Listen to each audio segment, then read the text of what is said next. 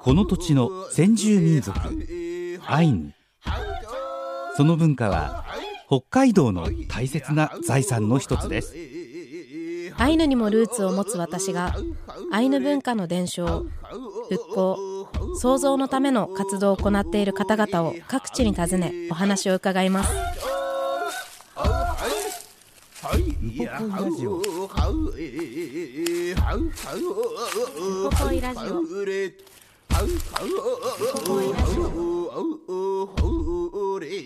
ウポポイラジオ。今日は2023年11月30日にアカンで収録した模様をお送りいたします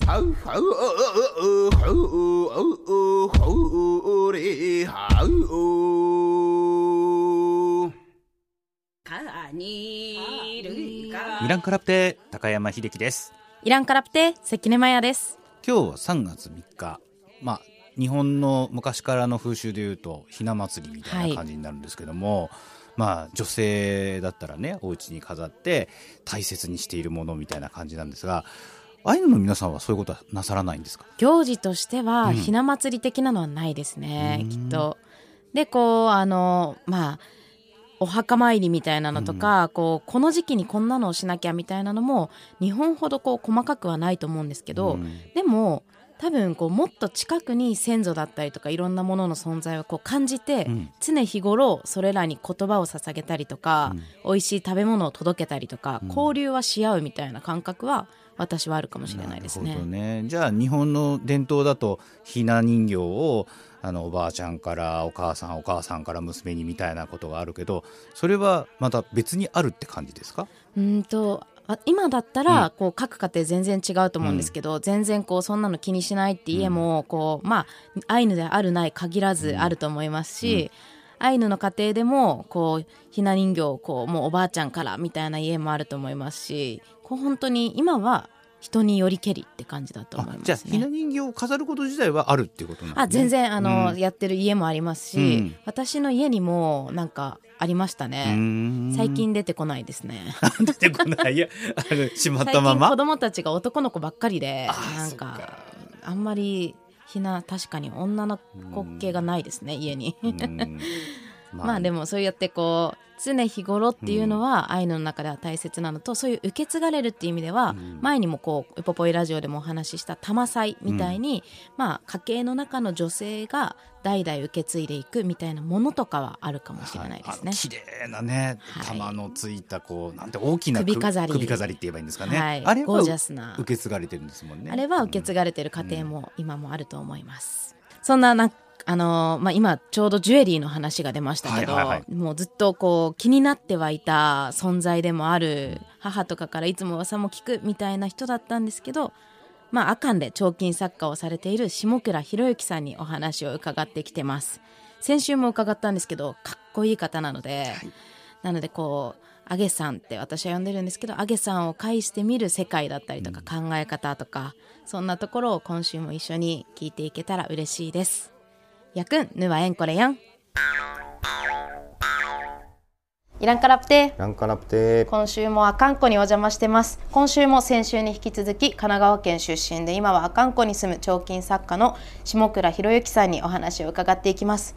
よろしくお願いします。よろしくお願いします。先週なぜアゲさんって呼ばれているのかのお話も伺いましたけど今週もアゲさん呼びで失礼します、先週こうどのようにアイヌ文化と出会ってライダーの時代の話からいろんなこうこれまでのお話伺ってきたんですけど今週は私もお世話になっている奥さんのエミさんはい。との出会いとかからお話伺ってもいいですか、えーこれも長くなるんですけど、あの僕がその東京の中野区で暮らしてた頃に、はい。あの家から5分ぐらいのところにね、あのレラチセっていうアイヌ料理屋さんが引っ越してきたんですよ。はい。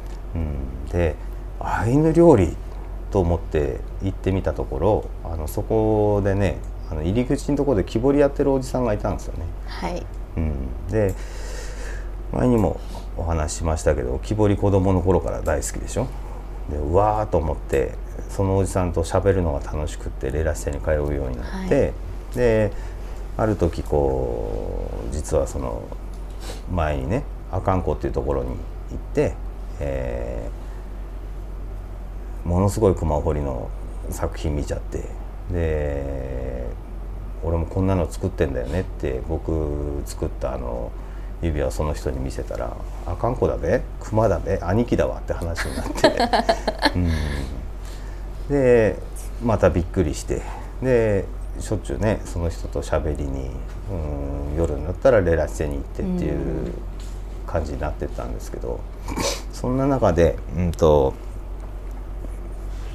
彫金やってる女の子がいて。はいうん、ちょっとお前に合わせたいんだよなっていう話をちょいちょいその人がするようになって、うん、でまた別口で僕インディアンジュエリーのお店でもお世話になってて、うん、そこに行っても同じこと言われるんですよ。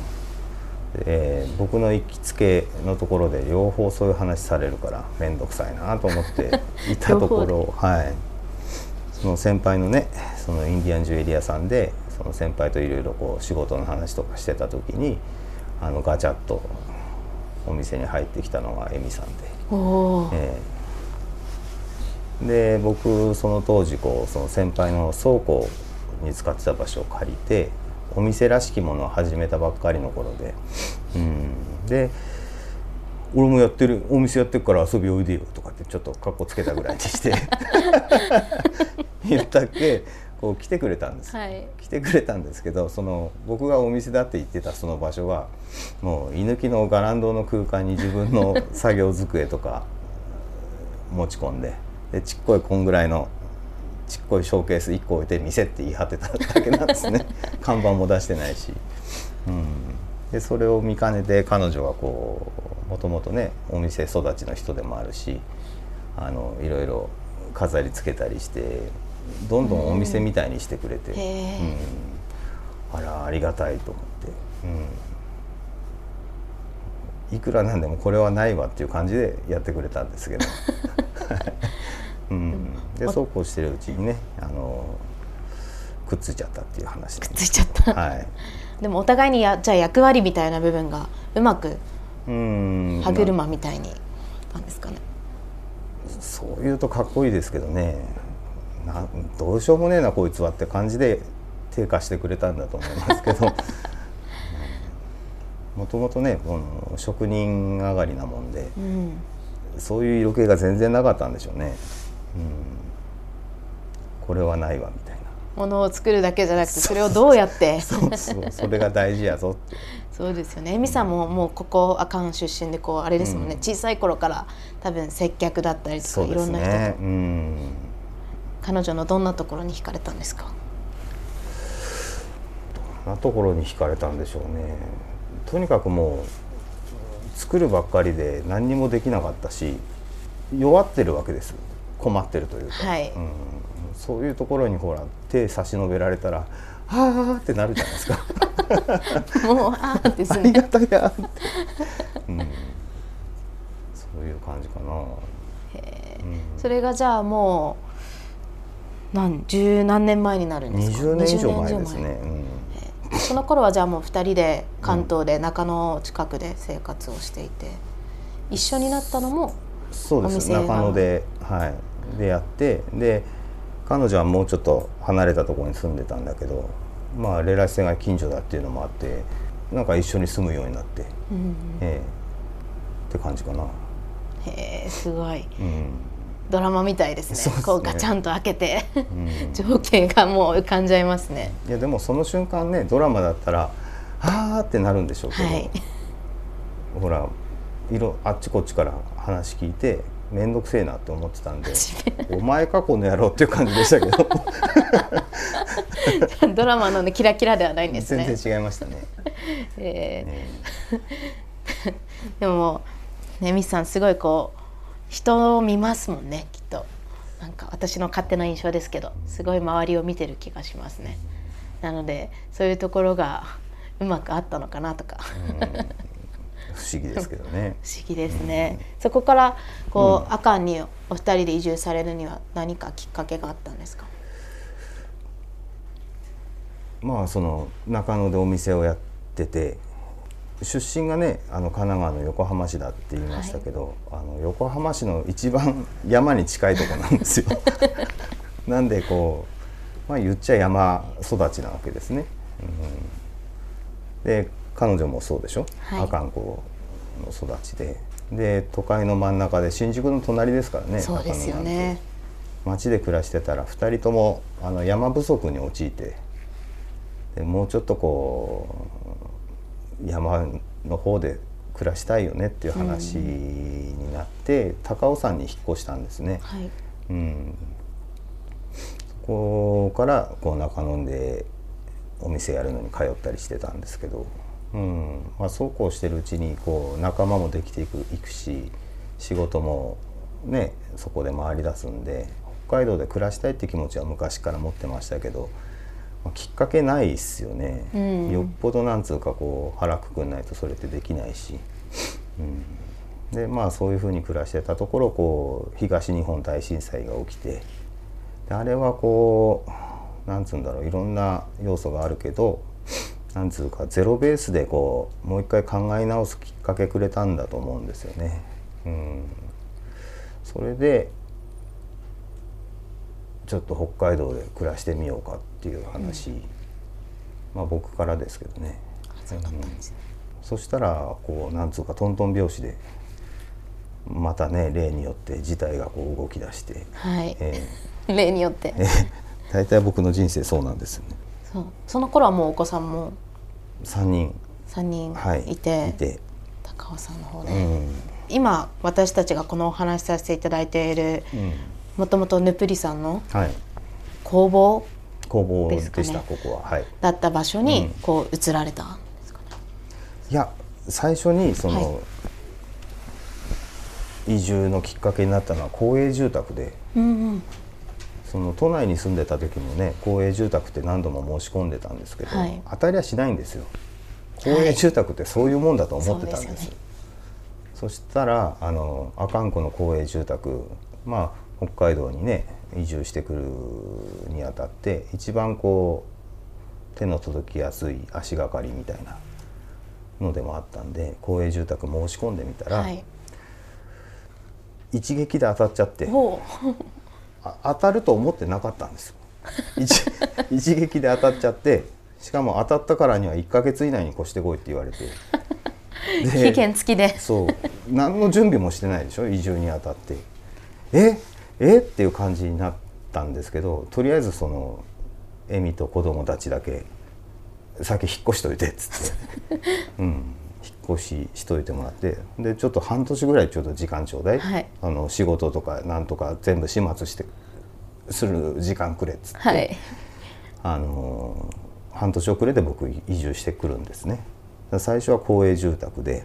で妻と子供たちが阿寒湖に移住してきたタイミングであの義理のお母さんが、はい。うん、床のお母さんがあの「あんたこっちに越してくるんだから、うんと自己紹介兼ねて個展やんなさい」ってうん、言ってくれてそっかそういうのも大事だねっていう話でこう、まあ、場所も借り話つけといてくれたんですよ。はいうん、で阿寒湖の町の中で個展をやってみたんですよ。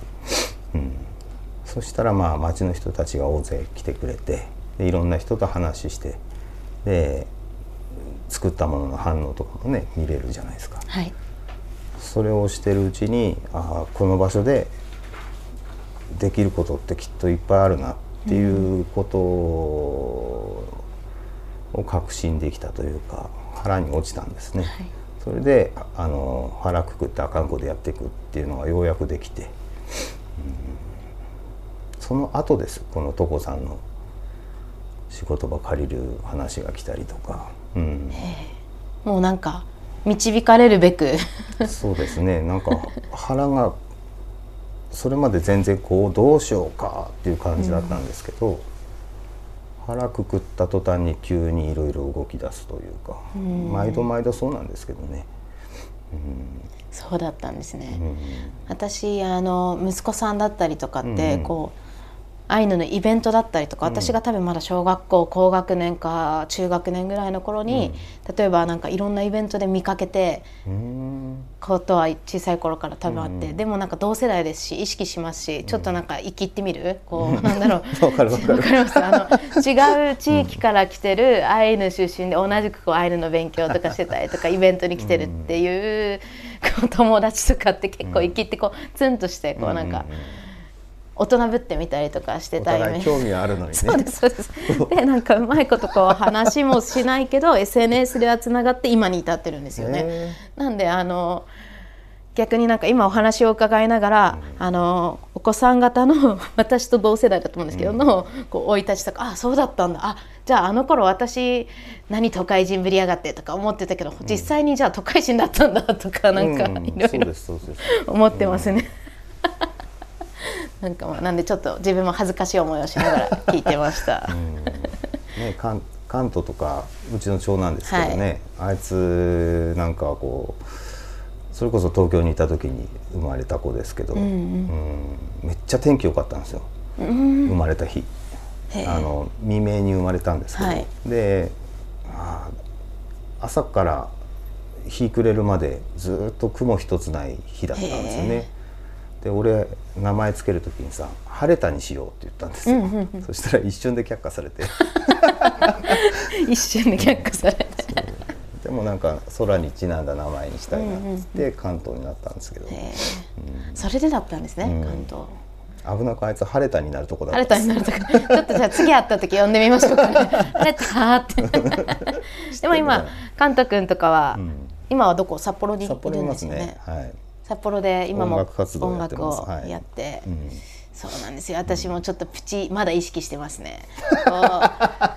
負けらんねえぞ感はいまだに持ってますね。とか言って。もう全然勝ってるっしょ。いやいやいやいや常に思ってます。でもなんかすごい私にとってはいい刺激でこう同世代で意識してこうある意味ライバルでもあるしでもなんかくじけてもらっちゃこっちも悔しいみたいな。なんか関係って意外とこの界隈でいないというか、なので、いい私の中の意識相手なんですよっていうなんかあ直接ののなんていうの？やり取りはあるんですか？あるんですけど、あのお互いあの思春期の、あのよそよそしい挨拶ぐらいですよ。またあどう思も春期引きずってんですね。いやいやあのここ3年ぐらい会ってないんで コロナになってから会ってないので今会ったらもうちょっとフラットに話せるのかもですけど、うんうん。なんかお互い見かけたこともあったことも一瞬かくれんぼした記憶もあるんですけど、なのにあの会ってもなんかいかにも初めましてのように、あうん。みたいな感じになる関係なので板観路とかであって板観楼でも会ってます。で板観楼の時も悪くて、監督たちが出てる時って私7歳8歳9歳で最優秀賞取ってるんで、その頃って出れなくて、こうなんか偉そうにこう一番最後のこう、見見せ物みたいなところで公演してたので、皆さんがこう板観楼出てる出場者として出てるのに私は公演として出てるのでなんかあのちょっとちょっと偉そうなんですよね。偉そう、それもあってなんかそうやって意識し合ってたのであのアゲさんが藤戸さんにこう、喧嘩挑んだというかこう挑んだみたいに私は事前にじゃあアゲさんに喧嘩挑んどきますねまあでもお互いなんかくじけてもらっちゃ私が悔しいみたいなのがあって、でもそういう存在って大事っすよね本当に、うんおいやーえーいえいさあうあえれほいやーはちょ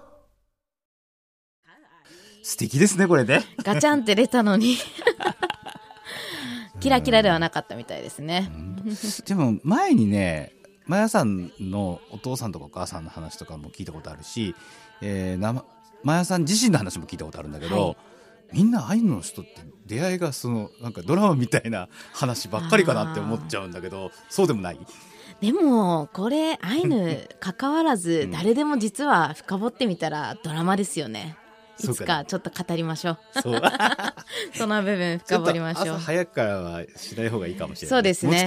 私の白石の交差点の話出ちゃうので気をつけた方がいいですよ。い。やいつか話します、はい。貯めときます。わかりました まああのアゲさんやっぱり改めてこうかっこいい素敵な私のこうまあ憧れる人の一人でもあるんですけどアゲさんが見ているアカンっていうのがどんなところなのかあとは今後の夢とかも後半聞いてきてるので後半も一緒に聞いていきましょう。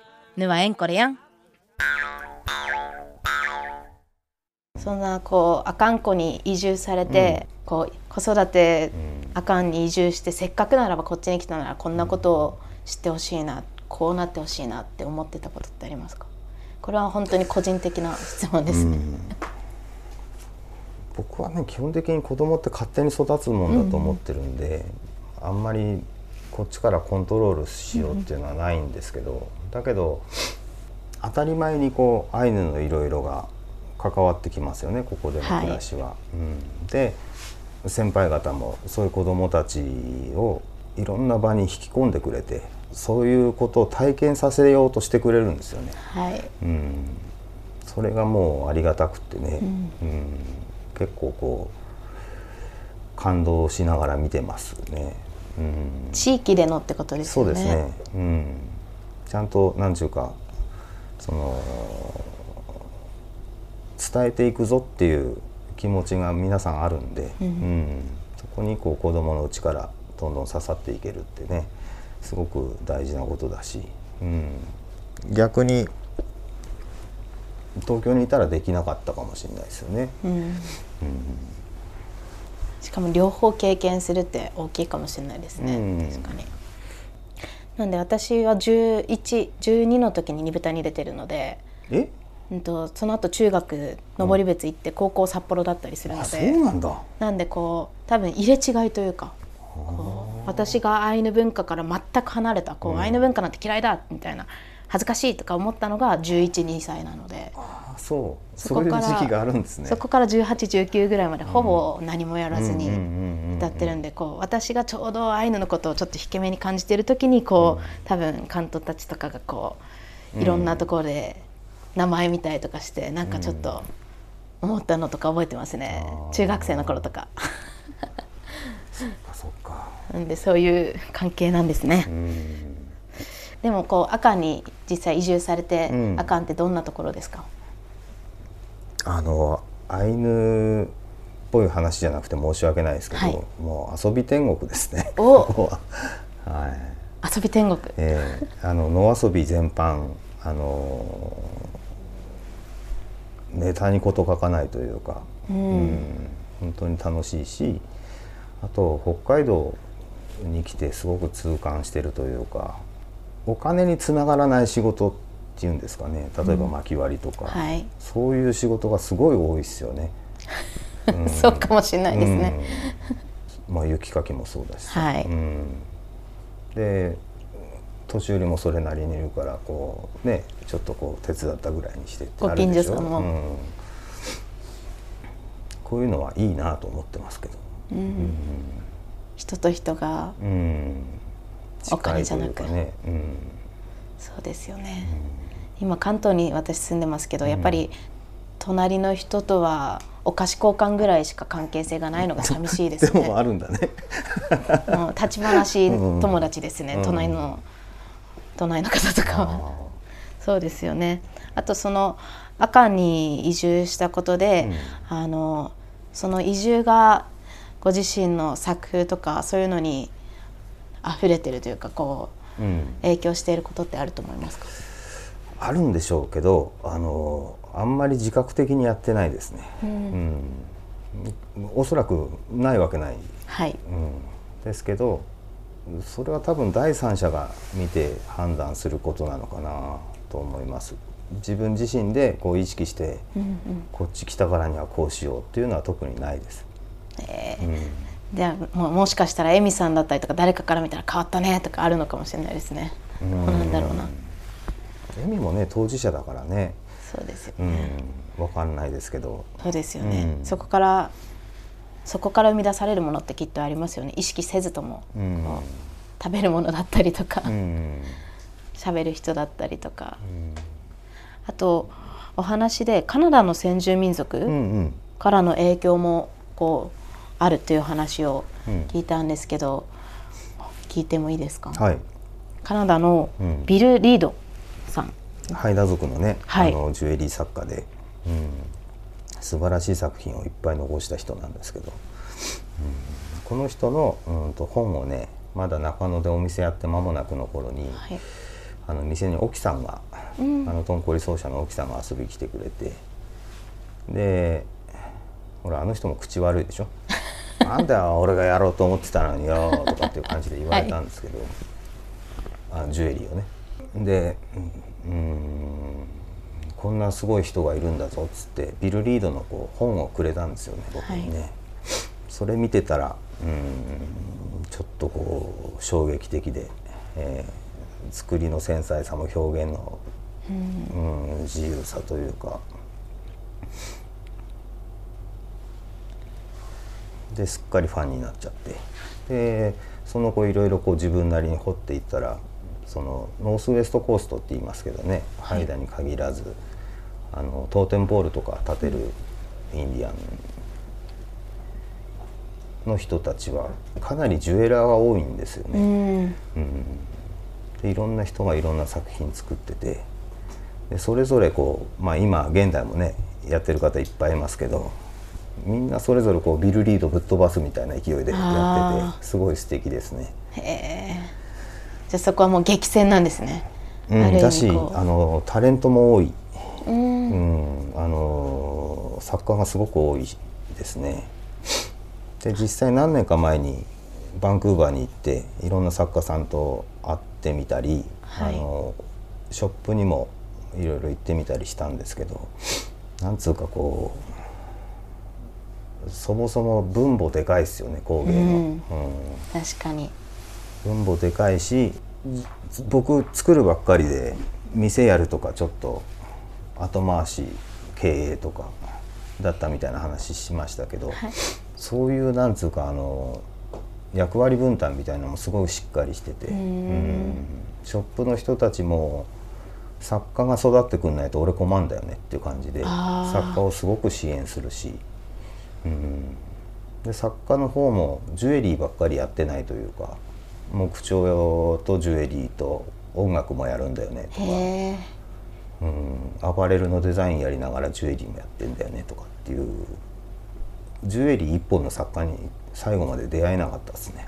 へえそのぐらい、うんうん、みんなダブルトリプルやってる感じだったかな。じゃあそれである意味整形ってさ自分のなりわいにしてる人は全然気にならないってことなんですかね？好きにやってる感じ、ううん。んジュエリーだけで食えないからっていう話じゃなくて、うんやりたい表現をどんどんやっていく感じだったな。うんそうやってこう国内外いろんなところの作品も見たり交流したりとか展示したり販売したりされてると思うんですけど、その今後どんな目標だったりとか夢とかってどんなものを描いてるんですか？僕自身の話です、はい、うーん。まあね僕自身がアイヌじゃないんであれですけどアイヌのジュエラーもっと増えないかなと思ってますよね。うん。だしそれがもう一つうんと日本だけのか話じゃなくてこうアイヌの工芸の柱の一つになったらいいのになってずっと思ってます。うん。うんそうですよね、どうしてもこうアイヌはそれこそ彫金みたいなことをもともとしなかったみたいな感覚でこう手を出せない人ってたくさんいると思うんですよね。こうん。うかっこそれ私のこと言ってんのみたいな。なんかあのかっこいいここが絶対ハマるみたいな、うん。絶対こことここか組み合わせたらうん。かっこいいとか、うん。素直におしゃれとか。でもそういう流れ最近すごく出てきてるじゃないですか。と思います。うん。でどんな伝統だってもともとポップアートだったわけで。はい、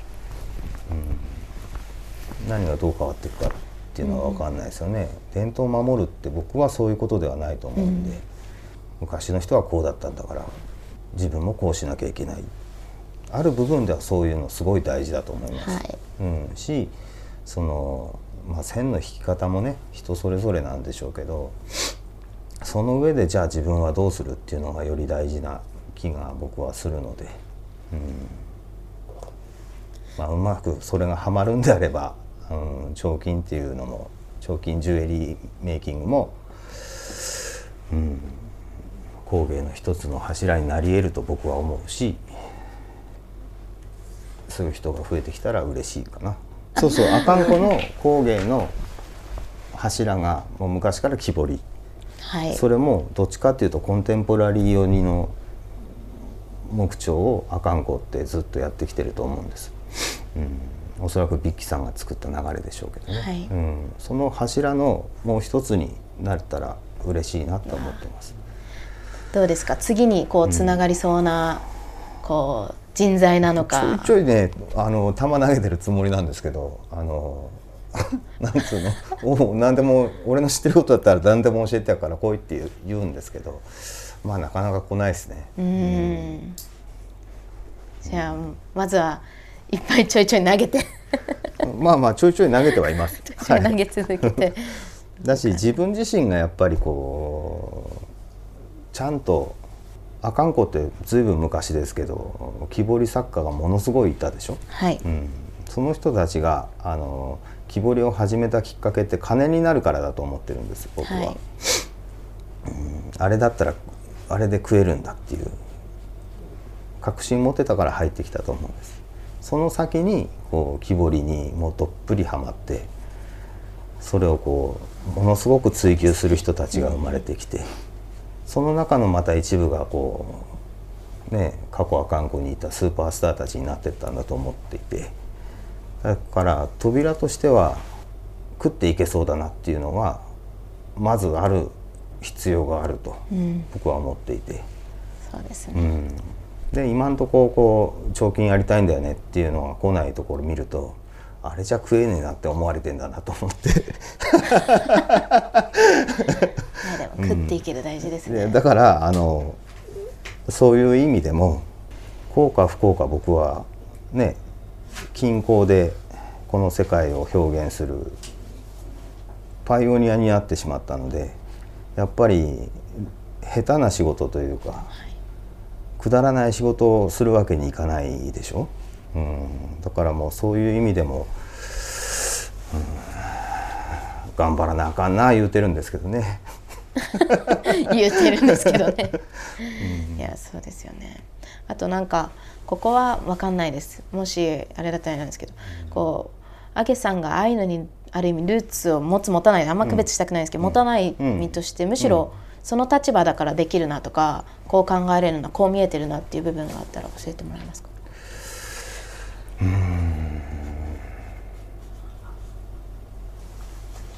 そうですね。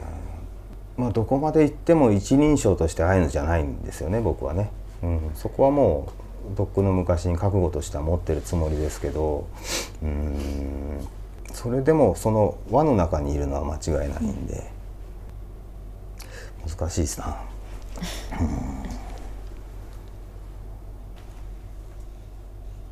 まあでも、うん、そうですね。自分自身のことだけじゃなくてあの周りの人たちも含めて恥じない仕事をしたいし恥じない生き方をしたいなとは思ってますかね。うん、そういう立場だからこそですけど、うん。難しいぞ。でもやっぱりかっこいいです。かっこいいです。かっこよく生きなきゃですね。とか言って、まあ込み入った質問ですね。う んだけどすごくね確信ですよね。